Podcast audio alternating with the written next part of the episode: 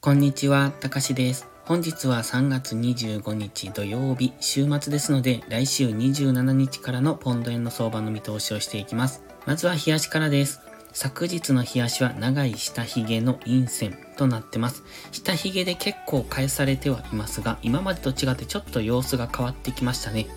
現在ここ三角持ち合いの中で動いてまして、その先端付近に来ているわけですが、ここを上抜ければ緑のボックス上限、下抜ければ緑のボックス下限ぐらいを一度は目指すと考えてますが、その中で今までこの辺ですね。こんな感じ。長い下髭、三角持ち合いの加減にタッチすれば長い下髭の陽線で返されていたのが、今ここ連続で陰線が出てきております。一回はこの上限にぶつかっての陰線ですが、金曜日は加減にぶつかっても陽線に切り返すことなく陰線で終えてきてます。しかも今まで実体で超えられなかった部分を実体で下抜けてきているんですね。この辺りですね、今白いラインを引きましたが、この辺りっていうのが過去実体が大体ですが抑えられてきたポイントイント、そこを明確に下抜けて終えておりますので、やはり売り圧力が強いんだなっていうのがわかります。ということはやはり週明けも上がったところは売っていくという戻り売り、そしてこの三角持ち合いを下抜けて、一旦は緑のボックスの加減ですね、155円台を目指して下落すると考えるのがいいかもしれません。今は GMMA の青帯は収束してますので、もちろん上抜ける可能性、で三角持ち合いは上抜けてくる可能性もあるんですが、金曜日の陰線を見てますと下落圧力が強く、下抜ける可能性が高いんじゃないかと思ってます。それはインジケーターを見てもわかります。ストキャスティクス、 MACD に関してもどちらも下向きですね。ストキャスティクスは方向感がありませんが、今下向いてきてます。 MACD はずっと下落モメンタムを維持してますので、やはり日足単位でも売り圧力が強いというのがわかります。そして今週の火曜日、水曜日ですね、ここ一旦上昇したものの、この GMMA で頭を押さえられて下落しているのがわかりますか？ここですね。GMMA の青帯で上値を抑えられての下落になってきてますので、次週明け上昇してきたとしてもまた再び GMMA の青帯に接触するあたりっていうのは売り圧力が入りやすくなってきます。ですので週明けも上がったところを売っていく。で、うまくいけば155円台ぐらいまでの下落を狙っていけるかもしれません。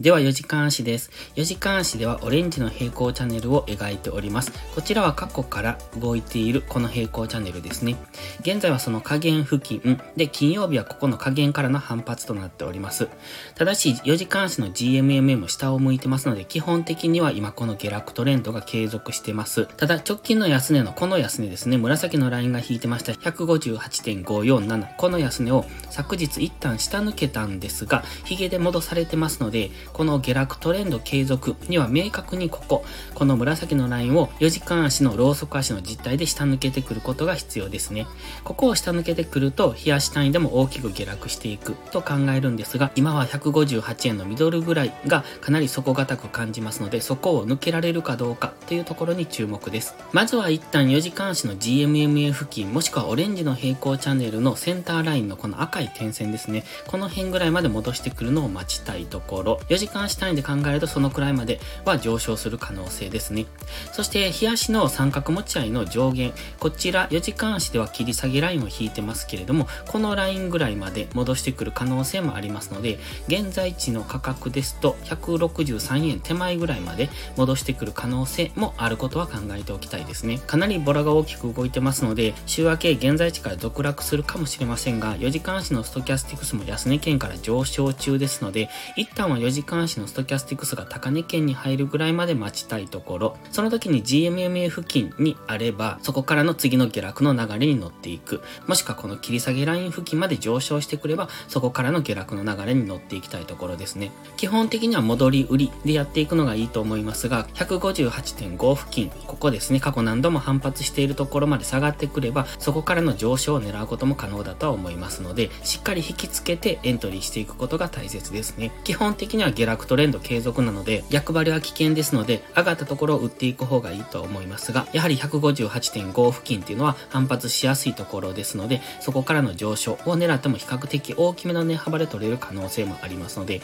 その辺を考えていくのもありですね。では、1時間足です。1時間足も綺麗に下落トレンドを描いて下落中。今、下落の一波、2波、次3波目が出るかというところですね。今は1時間足の GMMA 付近、ストキャスティクスも高値圏というところで、週明けここからの下落になる可能性も考えておきたい。ただし、先ほどから言ってます158.5付近、この紫ライン付近っていうのは反発しやすいところでもありますので、下落してもダブルボトムでの上昇になる可能性。その場合、1時間足の GMMA を上抜ければ、先ほど4時間足で言ってたような上昇、大きめの上昇になるかもしれませんが、現在は1時間足の GMMA と接触してますし、ストキャスティクスも高値圏というところで、一旦ここから下落の3波目ですね。1波、2波、3波目っていうのが出るのを期待しておきたいところですね。1時間足には何本か水平線を引いてますので、この辺のラインをめどに戻り売りポイントを考えていくのがいいんじゃないでしょうか。基本的にはやはり上がったところを売っていきたいと思いますが、今は日足での三角持ち合い加減付近でもありますので、中途半端なところからショートエントリーをすると大きく戻されるっていうことも考えられます。昨日金曜日も安値をつけたところから1円以上戻してますので、かなりボラが高くなってますので、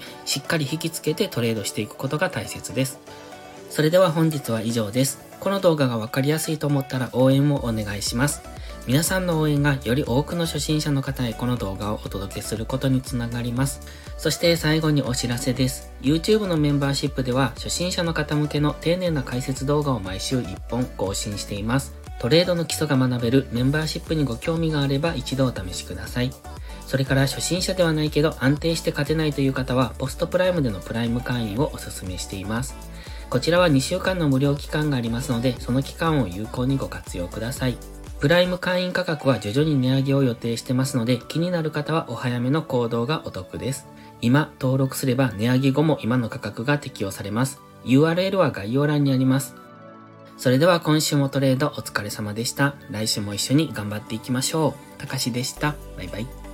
インジケーターの使い方解説ブログを書きました。GMMA、ストキャスティクス、 MACD の使い方について詳しく書いてます。まずは一度目を通してみてください。きっとスキルアップのお役に立てると思います。インジケーターは何気なく表示させるのではなく、理解して使いこなすことが大切です。また、インジケーターを使ったエントリー手法のテキスト販売を始めました。こちらは初心者から中級者向けですが、初心者の方向けの初級編もご用意しています。勝つための聖杯なんてありません。だからこそ地味にコツコツとスキルを積み上げていくものです。このテキストはそんな方のお力になれると信じています。せっかく FX を始めたのですから明るい未来を夢見て頑張りましょう。